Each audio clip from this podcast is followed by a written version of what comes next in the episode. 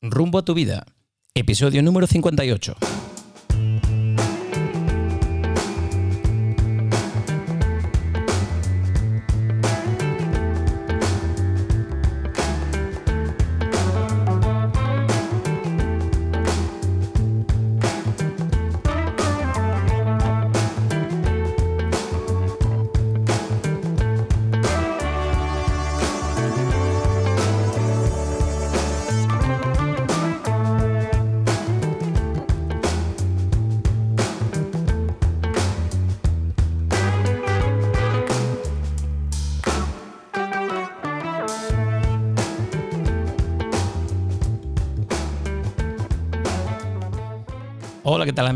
Y bienvenidos a un nuevo episodio de Rumbo a tu vida.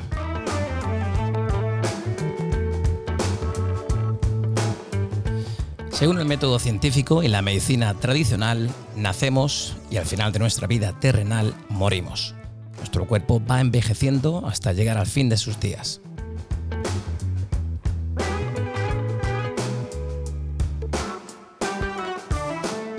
Según la física cuántica, la energía no se crea ni se destruye, sino que se transforma. Y precisamente en este cambio radican muchas cuestiones que hoy debatiremos en nuestro podcast con nuestra invitada.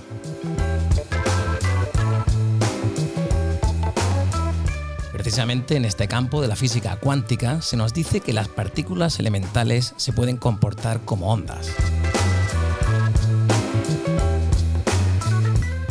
La medicina tradicional nos habla de que la conciencia está directamente ligada a la actividad cerebral, es decir, a, nuestro, que nuestro corazón y nuestro cerebro estén funcionando. Es decir, que la conciencia está asociada a la actividad mental que implica un dominio por parte del propio individuo sobre sus sentidos.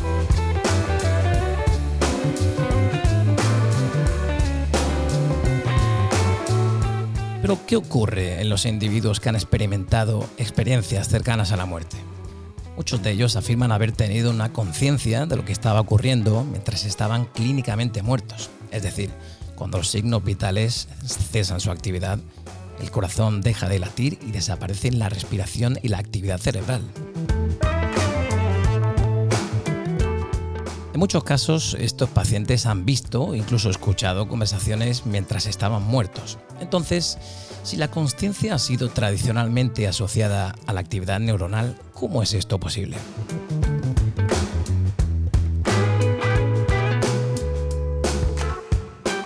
Bien, para resolver estas y muchas otras dudas en torno a la conciencia y hablar sobre experiencias cercanas a la muerte, sobre si hay o no vida después de la muerte, hoy nos visita la doctora Luján Comas, licenciada en Medicina y Cirugía, especializada en anestesiología y reanimación, es vicepresidenta de la Fundación ICLOBI. Ella trabajó como médico adjunto en el Hospital Valdebrón durante 32 años especialista, como decimos, en cirugía cardíaca y coautora del libro Existe la muerte, ciencia, vida y trascendencia. Doctora Comas, bienvenida a Rumbo a tu vida. ¿Qué tal? ¿Qué tal? Encantada de, estar aquí contigo, con vosotros en, en este día, ¿no? Y no sé si para resolver tantas dudas como has planteado, pero intentaremos, al menos mi visión. Bueno, hace, Hace un segundito hablamos con la doctora y, nos decía que esto daba para siete podcasts, ¿no? que, lo que no quiere decir es que lo que yo diga eh, se tiene que creer al 100%. Es mi experiencia. Correcto. Y es de lo que yo puedo hablar. Perfecto, pues empecemos. Doctora Comas, eh, Luján, ¿me permites el tuteo? Por favor. Bueno, pues lo único que podemos afirmar con certeza es que vamos a morir algún día, ¿no? Podemos asegurar, ¿no? Que la muerte existe, ¿no? yo creo que lo que existe es la vida.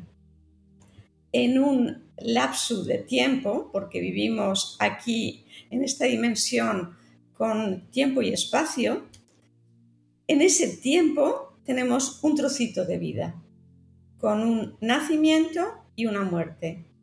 Pero nacimiento y, y muerte eh, es parte de la vida. Yo siempre digo que eh, la vida y la muerte son polos de la misma corriente eléctrica. No puede haber uno y, corriente eléctrica, tienen que existir los dos.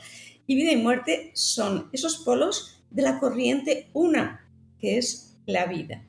Entonces, para estar en esta vida, eh, necesitamos un cuerpo. Ese cuerpo es como nuestro vestido tridimensional, con un cerebro tridimensional, para vivir una vida tridimensional. Todo lo que hay aquí en la vida, en la tierra, nace, crece, se reproduce y muere. Pero muere la materia. Lo que es energía, la energía que da vida a ese cuerpo, no muere, porque la, energía simplemente, como has dicho tú antes, cambia. Entonces lo que vamos es a otro plano dimensional. a otro plano de conciencia. Es justo lo que te quería preguntar. ¿Qué ocurre cuando morimos? ¿No? ¿Por qué hay tantas dudas en torno a esto? Yo acabo de mencionar la controversia que existe entre la conciencia ligada a la, actividad cerebral o la conciencia independiente de que nuestro cuerpo siga o no con vida. ¿Qué ocurre en la muerte con esa energía? ¿Pueden llegar a ser complementarias estas dos visiones sobre la muerte, la científica y la, y la metafísica? En este momento hay, hay, muchas dificultades de que estemos en un, eh, que sean complementarias, pero es que todavía estamos en un método científico eh, desde el siglo XVII. Es el método cartesiano, es observar, pesar, medir, reproducir y además de reproducir es predecir. Pero que eso es fantástico porque gracias a eso se ha creado la ciencia, la ciencia con sus leyes. Sin embargo, eh, hay hechos que no cuadran con esto, que no cuadran con lo que se nos ha enseñado a mí en la Facultad de Medicina. Me enseñaron que la conciencia produce, ah, perdón, el cerebro produce la conciencia. Por tanto, cuando el cerebro no funciona, no existe conciencia. Pero hay una serie de hechos que como investigadores tenemos que tener los ojos abiertos. Es decir, no podemos negar que hay experiencias cercanas a la muerte con cerebros que eh, todos los parámetros de medición son cero. El corazón ha dejado de latir, el electroencefalograma no tiene actividad. Pensemos que el cerebro es el órgano más sensible al déficit de oxígeno y que a los 10, 15 segundos Imagínate qué poco tiempo que el corazón deje de latir o esté en fibrilación y no envíe eh, sangre al cerebro, el cerebro deja de, actuar. Es decir, si su acción es la conciencia, cae en inconsciencia. Entonces, ¿cómo es posible que personas de todas las culturas, de, de todos los países, de todos los tiempos, porque desde la época de Platón hasta nuestros días consta, ¿cómo es posible que eh, tengan una conciencia mucho más plena, según dicen, que la que han tenido en vida? Entonces, no podemos como científicos, como investigadores, no podemos dejar de, aceptar que esto existe y lo que no sabemos y lo que tenemos que investigar es cómo existe. Claro. sí, esa, eh, una de las explicaciones es la conciencia no local. Uno de los grandes interrogantes ¿no? que planteamos aquí en, este, en esta entrevista. Eh, Luján junto a Angie Carmelo, doctora en metafísica y experta en procesos de, duelo e enfermedad, escriben el libro, este fantástico libro que tengo aquí, Existe la muerte, donde cuestionan la visión tradicional de la muerte a la luz de los últimos descubrimientos científicos en el campo de la medicina y de la física cuántica. Y a su vez abordan el tema de la trascendencia, que me gustaría tratar ahora, el que viene, el que viene después. Precisamente en, este libro cuestionan si nuestra conciencia está en nuestro cerebro, como comentamos ahora, si nuestra memoria queda almacenada en el cerebro o si por, contrario utiliza el cerebro. Eh, doctora Comas, ¿somos un cuerpo o tenemos un cuerpo habitado por una energía? ¿Qué nos dice la ciencia que, ocurre cuando morimos? ¿Cuál es el punto de, vista de la metafísica en todo esto? Bueno, es que gracias a la metafísica, pero a la física cuántica también, podemos entender que somos mucho más que un cuerpo físico. Además, eh, antes de que exista la materia, hay un campo que se crea electromagnético y ese campo da lugar a la materia. Pero la materia no, es todo. Em, lo que pasa es que quisiéramos con un cerebro tridimensional poder entender una serie de cosas que van más allá de, esa dimensión. Entonces es muy difícil de entender. Pero gracias a todos los avances que está habiendo en física cuántica, podemos encontrar que hay, hay salidas o hay soluciones, ¿no? O explicaciones. Tú hablabas de, mm, eh, bueno, mm, eh, nosotros no somos solo ese campo tridimensional. Si nosotros eh, lo fuéramos, no podemos entender más cosas. Y tenemos un anhelo en nuestro corazón que nos dice que la vida sigue, entonces simplemente hay que buscar las explicaciones científicas para demostrar que la vida sigue. Si nosotros somos seres multidimensionales, podemos entender dimensiones inferiores. Si nosotros somos una hormiguita, no veremos que tenemos dos dimensiones, no veremos un ser de tres dimensiones que es el hombre. No lo podremos entender para nosotros será igual que si es una roca o que si es una pared o, una planta. En cambio, nosotros que estamos en un mundo tridimensional podemos entender a la, hormiga, podemos ver lo que hace, seguir todos sus movimientos hasta que llega al nido, podemos eh, analizar todo el proceso.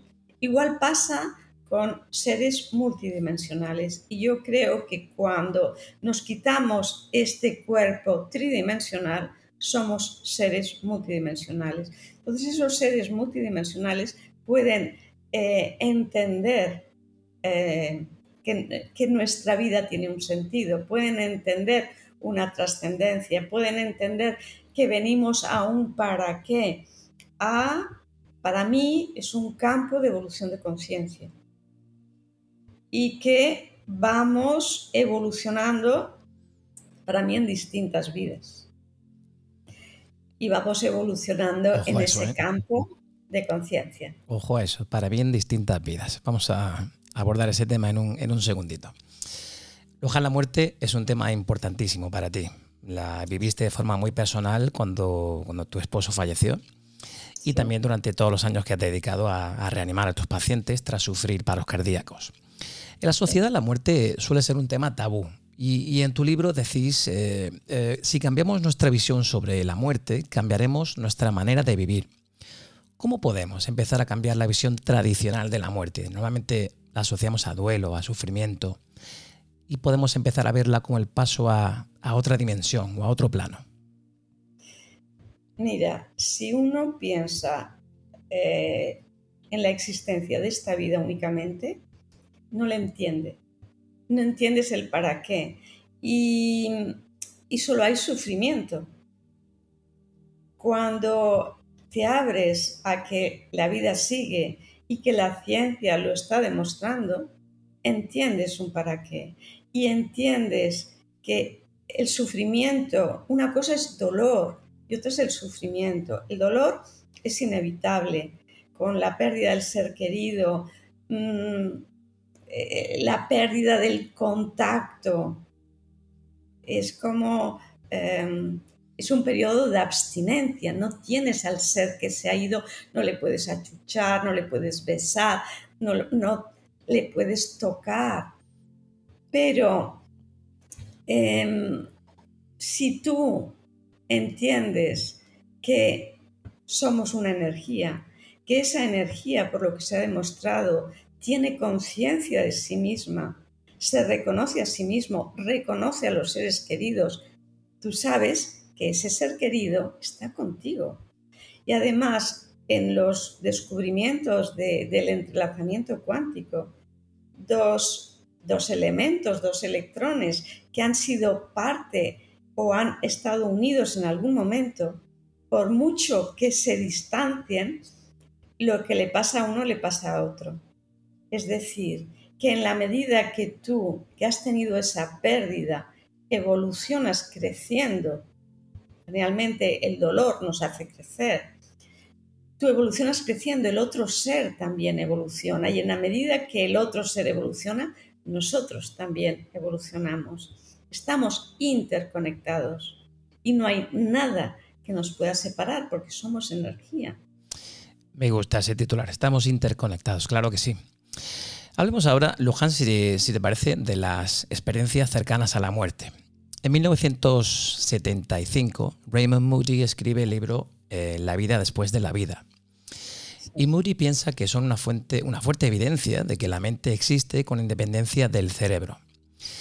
Estas experiencias cercanas a la muerte desmontan nuestro conocimiento médico sobre cerebro y muerte. Sin embargo, la medicina considera que estas experiencias cercanas a la muerte pues son debidas a falta de oxígeno, que puede producir alucinaciones. Otras veces se menciona el glutamato o la administración de drogas como posibles causantes de, estas experiencias. Lo cierto es que las, las ECMs nos abren un camino a investigar en el que muchos de nuestros conceptos médicos se nos desmontan. La conciencia continúa en las experiencias cercanas a la muerte con un pensamiento lógico, complejo, mientras que el cerebro, como decías antes, no está recibiendo oxígeno y por tanto no podría realizar sus funciones. Entonces mi pregunta es, ¿a quién creemos llegados a este punto? A ver, empezamos con una palabra que a mí no me gusta. Hay, para tesis doctoral aquí, ¿eh? Creemos. creemos las creencias, para mí, eh, te convierten en dogma, te convierten en una casilla. No, tenemos que tener la mente abierta y decir, ¿y por qué no? Y abrirnos a eso. Si tú no te abres, jamás encontrarás ese, ese camino porque no estás abierto, porque no está en tu mente. Mira, tenemos hemisferio derecho, hemisferio izquierdo. El hemisferio derecho no, se, no, se, no va por la lógica ni por el pensamiento concreto, es el pensamiento abstracto, eh, es el nosotros, es el pensamiento en paralelo, todo a la vez. Es la unión con todo. Hemisferio izquierdo, que es el que desarrollamos desde los siete años, es el pensamiento en serie, es la lógica, es un pensamiento detrás de otro, ¿no? Que te va llevando a una lógica. Eh, es el yo, es mi personalidad, es lo que te limita. Y ese, ese hemisferio izquierdo es el que te limita a la recepción de información, porque nuestro cerebro es una antena de información. Entonces, nuestro cerebro recibe 400.000 bits por segundo de información. ¿Qué hace nuestro hemisferio izquierdo, según nuestras creencias, según lo que hemos aprendido, según la sociedad, va descartando y nos quedamos con 2.000 bits, 2.000, 3.000 bits. ¿Qué, ¿Qué significa eso? Que nos quitamos la oportunidad de abrirnos a un conocimiento mayor. Nuestro cerebro izquierdo es el que tiene que desmenuzar para entender que separar. Pero nosotros somos mucho más que la suma de nuestros órganos, nuestras glándulas, nuestros aparatos y nuestros sistemas. Somos mucho más. Eh, ahí entra la física cuántica. Dos más dos no son cuatro. El ser humano no se puede analizar desde una, como si fuera una máquina. Somos mucho más que una máquina. Si no, eh, no, no existiría el libre albedrío. Todos, ante determinada circunstancia, actuaríamos igual. Por eso que la ciencia, que ha estado muy bien en, su análisis y nos ha ayudado a avanzar mucho, le falta un paso más. Y no podemos olvidar la subjetividad. porque la realidad es diferente para cada uno según las gafas con que la mire, según su experiencia. Entonces, ¿cómo no lo vamos a analizar? Es que tiene que estar incluido. Entonces yo pienso que la física cuántica nos ha entrado, nos ha llevado a, esa, que esa parte subjetiva es importante, porque nos dice la conciencia del observador modifica lo observado. Si lo modificamos y tenemos ese poder de modificarlo, ¿por qué no va a contar?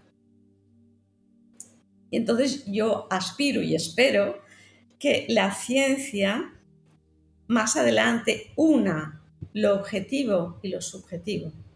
La conciencia tiene que estar en el estudio, por supuesto. Entonces esa conciencia y los estudios que se han hecho, es que la conciencia es, un campo cuántico, es, es todo, todo es conciencia. Entonces nosotros estamos en ese campo cuántico de conciencia, estamos formados por eso.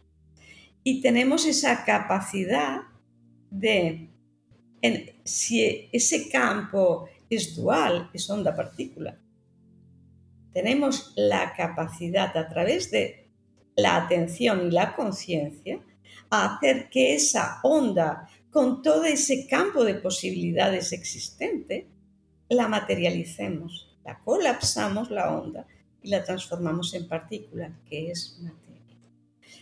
No nos podemos limitar. Yo creo que este momento actual de la ciencia te permite esa amplitud de mente. Entonces, ¿por qué no? Me gusta, mucho, me gusta mucho el ejemplo que ponéis en vuestro libro, ¿no? Sobre el, prisionero que está en la cárcel y, mira a través de la ventana, a través de los barrotes, ¿no? Y quizá nosotros nos quedemos con la visión de los barrotes delante, ¿verdad? Y no vemos lo que hay más allá, ¿no?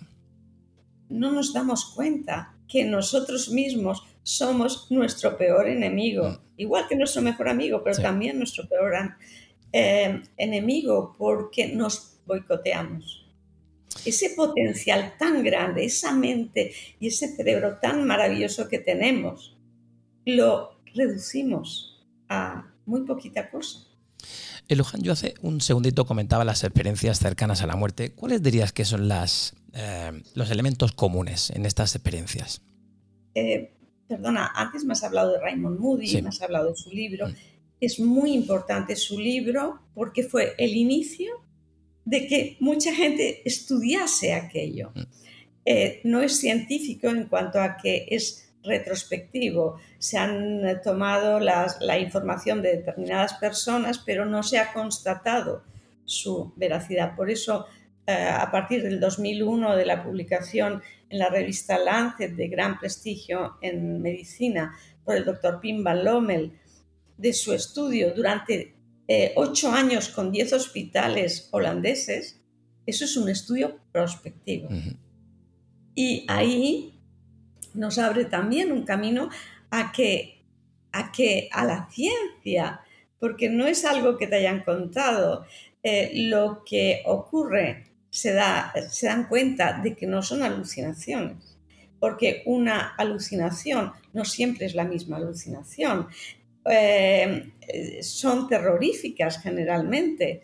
Aquí son visiones, visiones que se mantienen a lo largo de, todas las ECMs, son bastante comunes, pero además es que en cada caso se pueden constatar. Si yo veo a quienes me están reanimando, yo no los he visto porque yo he llegado en coma al hospital, ¿cómo puedo definir quiénes están allá y reconocerlos? Sí, en teoría la memoria que hablabas antes, esa memoria eh, no está funcionando. ¿Cómo puede ser que luego recuerde a esa persona cuando yo la vea y le pueda agradecer que me ha reanimado? Entonces, eso no es una alucinación. Eso se puede constatar. Incluso, incluso ciegos de nacimiento, ¿verdad? Ciegos de nacimiento que relatan vívidamente la escena que estaba sucediendo cuando sufrieron esa ECM, ¿no? El, el doctor Rin hizo un estudio de CMS en ciegos de nacimiento y es impresionante porque no habiendo visto nunca son capaces de reconocer los colores. Exacto. Nuestra mente, nuestra conciencia es mucho más que nuestros sentidos. Es mucho más que nuestro cerebro. A mí me llama mucho la atención, ¿no? Porque en todas estas ECMs, eh, los elementos en común se hablan siempre del túnel, de la luz, de esos familiares que vienen a, recogerte. Y, mencionando el libro, tomando un café con... No he parado de hablar de este libro durante desde hace un mes. ¿eh? Y mis compañeros me decían que, sí, que ellos también habían tenido algo parecido, ¿no? que habían visto a su abuelo o a su abuela en el espejo justo antes, segundo, segundos antes de morir. ¿no? Venía como a, recoger a un familiar. Y me llama mucho la atención ¿no? que todos estos elementos que tienen en común estas ECMs sean así, independientemente de tus creencias, cultura, religión, raza o género incluso. ¿no? Entonces es bastante peculiar, ¿no? El decir, oye, esto está sucediendo en todo el mundo, independientemente de tus creencias. Es que, es que es así. Lo que pasa es que a lo mejor tu creencia cultural o tu eh, creencia religiosa puede intentar explicar lo que tú has vivido Exacto. y le pones un nombre. Pero las vivencias son iguales en todos. Los, en todos. Em, no todos tienen todas las mismas mm, visiones, em, experiencias. Eh, hay una escala, lo que se llama la escala de Grayson, entonces se clasifica, pero si has tenido más de eh, X experiencias de este tipo, se considera que has tenido una FM, una experiencia cercana a la muerte. ya está eh, estipulado.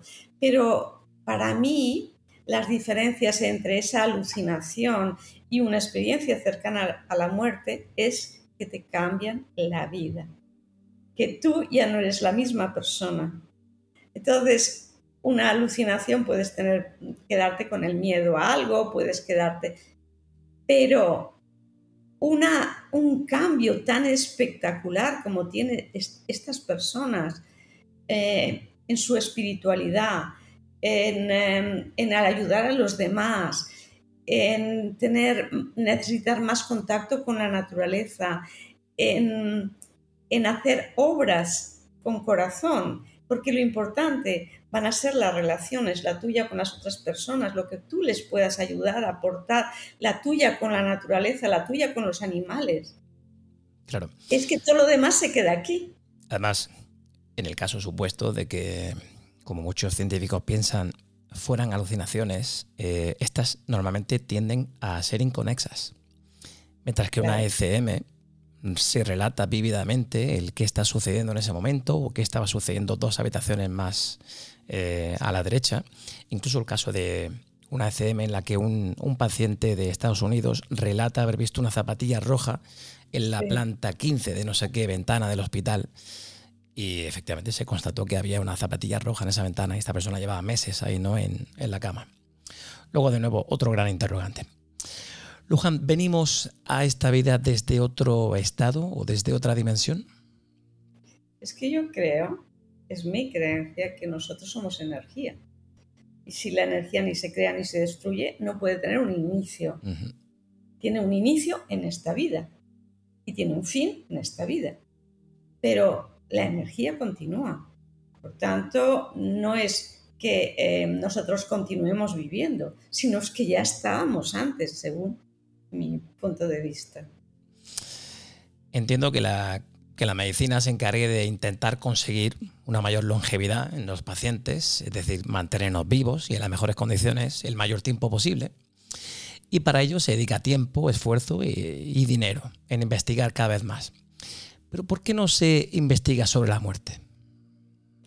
Mira, porque ya partimos de la base en que en las universidades, cuando te forman en la Facultad de Medicina como médico, no te forman para la muerte. La muerte no entra. La muerte es el fracaso de la medicina. Esto en cuanto al médico. Mm. Mm, ya no sabe qué hacer. Y ni siquiera, en muchos casos, tiene la empatía de acompañar. Porque no le han preparado para esto, a menos de que sea una persona que, mm, que lo sienta y, busque prepararse, eh, no te enseñan esto. Y si además le unes a que es el único tabú que existe todavía en la sociedad, pues no sabes qué hacer con la muerte. Otra perspectiva distinta a todo esto es la del renacimiento. ¿no? Tenemos un origen espiritual. Hemos descendido a la materia, decís en el libro, y a través de las distintas encarnaciones nos toca hacer un viaje desde la ignorancia a la sabiduría, desde el dolor a la comprensión amorosa, desde la inconsciencia a la conciencia, para hacer un retorno a casa consciente. Lo curioso de todo esto, Luján, es que eh, en la Iglesia Católica estaba aceptada la idea de la reencarnación hasta que en el año 325 el emperador romano Constantino el Grande convirtió el cristianismo en el culto oficial del imperio. Y junto a su madre Elena eliminó las referencias a la reencarnación, de repente contenidas en el, en el Nuevo Testamento. Y en el segundo concilio de Constantinopla, en el año 553, estuvo presidido por el emperador Justiniano y fue este quien declaró herética la idea de la reencarnación. ¿Cuál es tu parecer en todo esto? Dices que somos energía, pero esa energía puede reencarnarse en otro cuerpo. Em, mira, personas que no tengan miedo, eh, es muy difícil de, manejarlas. Entonces, si tú imagínate a Constantino, si se le revelan Mm, ¿qué hace? Entonces, una de las formas es, dominar al pueblo, a la masa, y uno de los métodos siempre es el miedo, pero lo vemos entonces y lo vemos ahora, es lo que hay. Entonces, la muerte es el símbolo del miedo, el padre o la madre del miedo.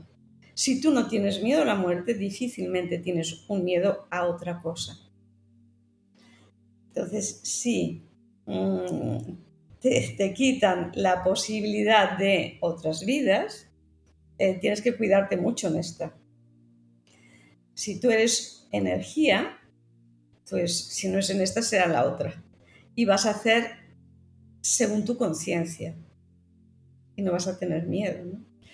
Pero independientemente de esto, eh, hay estudios científicos que apoyan la reencarnación. En la Universidad de Virginia, eh, el doctor Jan Stevenson, que es el, que hizo un libro impresionante con un estudio de más de 3.000 casos de niños de todas las religiones y de todos los países que em, eran sugestivos o sugerentes de que existía la reencarnación. Hizo un, em, un estudio impresionante, de tal manera que el periodista, el, periodista que le, que le, acompañaba ganó, no sé si fue el premio Pulitzer, por el método que estaba empleando el doctor Stevenson. Pero eh, él ya ha muerto y en la Universidad eh, de Virginia siguen con este trabajo. Entonces se ha hecho en niños. Decíamos antes que el niño hasta los siete años tiene esa conexión con el todo. El niño vive el presente, vive el aquí y ahora. Y el aquí y ahora es el mundo de la conciencia. La conciencia no es un futuro ni es pasado, es el aquí y ahora. Y esos niños, aparentemente sin saber de qué, pues te pueden decir, yo vivía aquí, eh, en, tal rincón había guardado mi juguete y van allá y lo encuentran, o mis papás se llamaban eh, de tal forma y van a los anales, lo buscan y efectivamente había pasado. Y además que muchos de ellos tienen una marca de nacimiento. Esa marca de nacimiento correspondía a una muerte en una vida anterior. Y bueno, ahí está. Puedes creer o no creer. Pero a mí eh, me parece el hecho como mm, más natural. Porque tú imagínate que tengas solo una vida. ¿Qué haces si te equivocas? Por favor. Como tener un examen y suspenderlo, ¿no? Ya está. y, un, universo tan increíble para que tú tengas solo máximo 100 años de la eternidad para vivirlo. No tiene sentido y me parece lo más justo porque no puede ser que una persona nazca en un medio que tengas derecho a, estudios, a, comida, a determinadas cosas y otros no. Mm. ¿Por qué esa diferencia? En cambio, si todos hemos ido de todas las razas, hemos pasado por todas las condiciones en nuestro camino de evolución, para mí es mucho más justo. Antonio Gala decía que la vida era esa carga que había que llevar entre cuatro personas. ¿Entendemos ya el sentido de la vida, Luján? A ver, em, cada uno le ha de dar su sentido a la vida, pero desgraciadamente y hasta ahora únicamente crecemos a través del dolor, porque en el dolor se, nos va toda nuestra zona de confort, porque en el dolor llega un momento que tienes que buscar herramientas que te expliquen aquello, porque si no es un sinsentido. Entonces, a través del dolor crecemos. En la medida que nosotros evolucionemos en conciencia, no necesitaremos el dolor y creceremos a través del amor. Pero todavía estamos en un periodo evolutivo en que eh, a través de esa piedra en nuestro zapato nos dan la oportunidad de crecer. Y que pienso yo que cuando nos vamos, siempre nos vamos con el nivel de conciencia adquirido. Nunca vamos para atrás. O sea, todo lo que nosotros aprendamos y evolucionemos en, la conciencia, en el amor, eh, se va con nosotros. De tal manera que en la siguiente vida no va a... Eh, no vamos a tener que pasar por lo mismo, porque ya hemos aprendido. Ya queda aprendido, claro. Dices que somos energía, ¿no? Y que la ciencia nos enseñó que la energía no se crea ni se destruye, solo se transforma. Y me surgen muchos interrogantes. ¿Somos cuerpo o tenemos un cuerpo habitado por una energía? ¿Qué pasa en la muerte con esa energía? ¿A dónde va? ¿Qué forma tiene? ¿En qué se transforma? Em, a ver, en primer lugar, hemos dicho antes que nosotros tenemos un cuerpo mm. Para ah, vivir en un mundo tridimensional. Y cinco sensorial, como decís en el libro, cinco sensorial y tridimensional. Nosotros no podríamos experimentar sin este cuerpo, pero no somos este cuerpo. Fíjate que yo pongo un ejemplo que es que si tú eh, estás en la Tierra y quieres experimentar en la vida subacuática, te pones un traje de neopreno, te pones unas gafas para que el agua no te moleste, te pones un tubo de oxígeno y un tanque para respirar, eh, te pones aletas para ir más rápido, experimentas en el mundo subacuático, sales del agua, dejas el traje de neopreno y te vas. Tú no eras el traje. Pues igual aquí nosotros tenemos este traje de carne y hueso para experimentar pero no somos esa energía. En cuanto al otro que me preguntabas, bueno, no somos ese cuerpo. Eh, el otro que me preguntabas es que hay mucha gente que ha visto em, al ser que se va como una nube, como una niebla de, energía. Em, yo creo que en un momento determinado se, demostrarán o se inventarán máquinas fotográficas que sean capaces de plasmar esa energía cuando sale del cuerpo.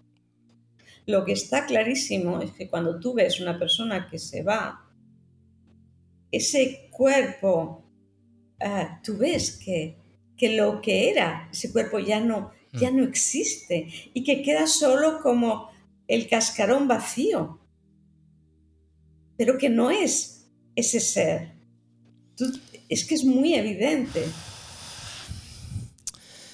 Me emociono porque, porque pienso en, seres queridos a los que he perdido delante de, mí y, me reconforta pensar que, lo que quedaba era la carcasa, pero que esa alma o energía o como, lo queramos llamar continúa.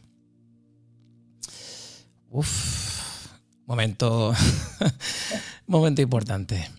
Eh, Kenneth Ring, eh, profesor emérito de psicología en la Universidad de Connecticut, investigador de las experiencias cercanas a la muerte en el campo científico y también cofundador y expresidente de la Asociación Internacional estudios cercanos a la muerte, en su libro Vida después de la muerte, él propone que la conciencia podría funcionar con independencia del cuerpo físico. Y si las ECMs nos sugieren que nuestra conciencia sigue después de la muerte del cuerpo físico, ya que la energía, como venimos diciendo, ni se crea ni se destruye, solo se transforma, podríamos plantearnos la pregunta inversa, Luján, ¿existimos antes de nacer? Sí. es lo que antes te comentaba, que pienso que si la energía ni se crea ni se destruye, no es que tengamos una, una continuidad después es que había un antes.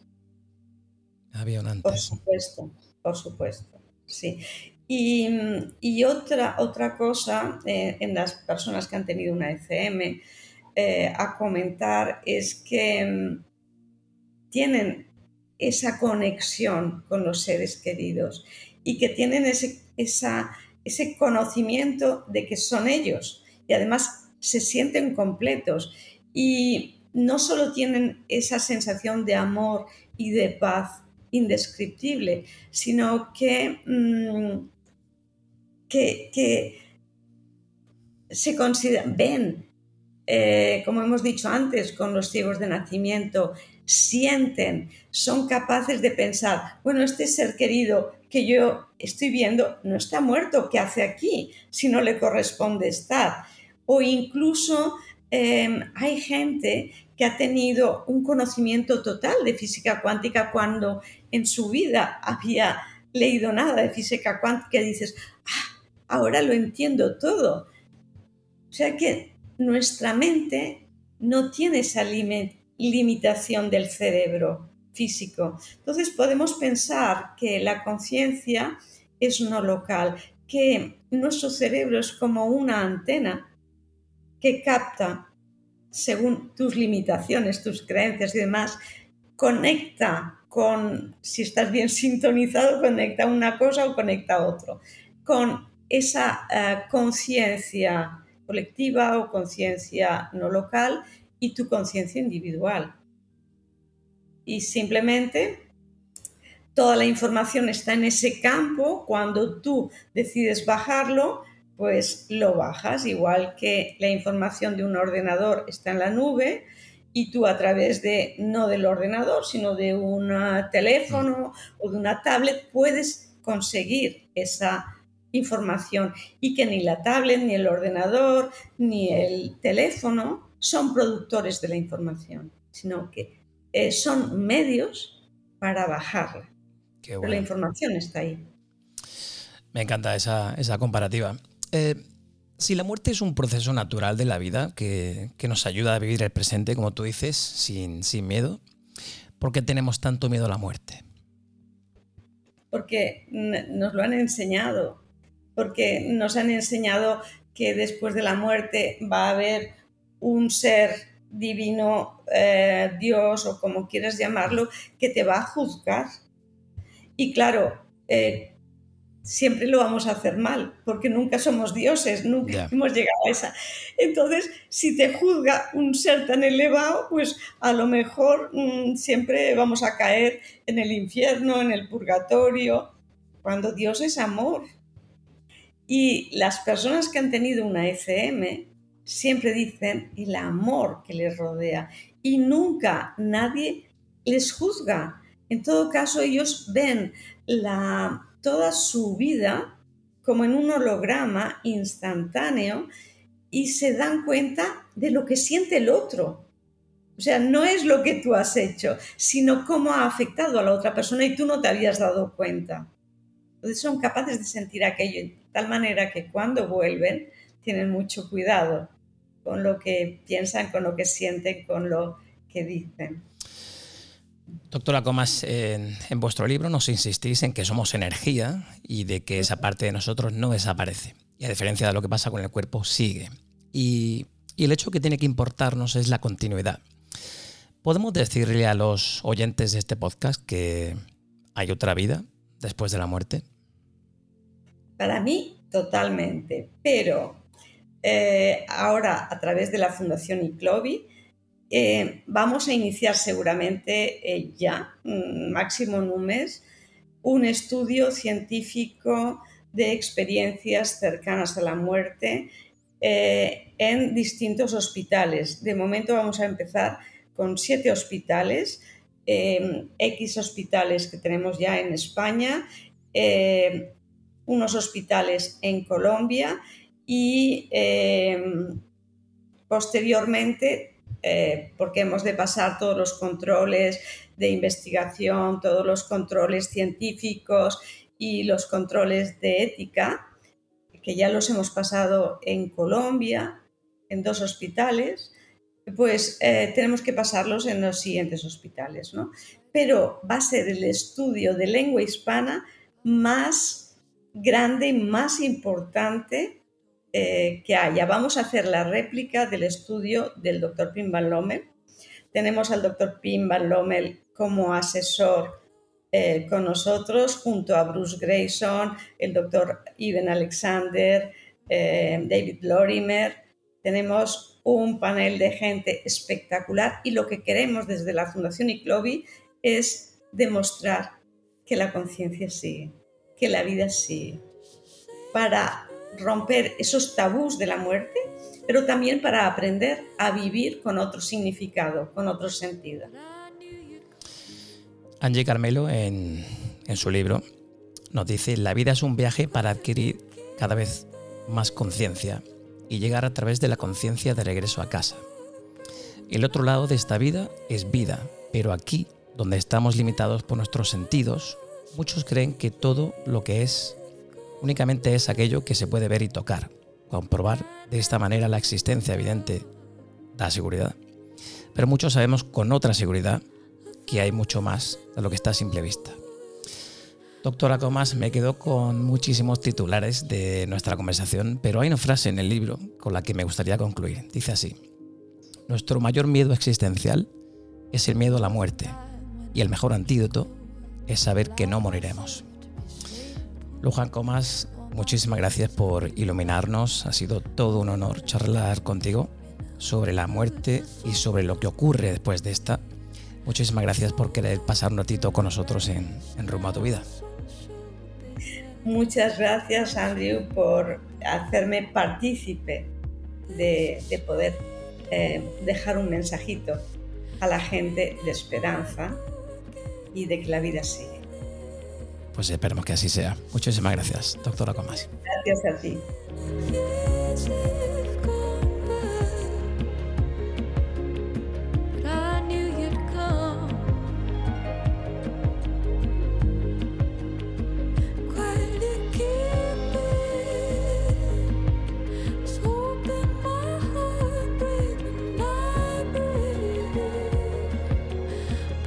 Pues ahí queda un emocionante y emotivo podcast con la doctora Comas. Emotivo porque me ha tocado alguna que otra fibra. Me suele recordar mucho. La vida sigue. Me quedo con ese titular. Seguimos nosotros, nosotros también en rumbo a tu vida en siguientes episodios. Sé felices.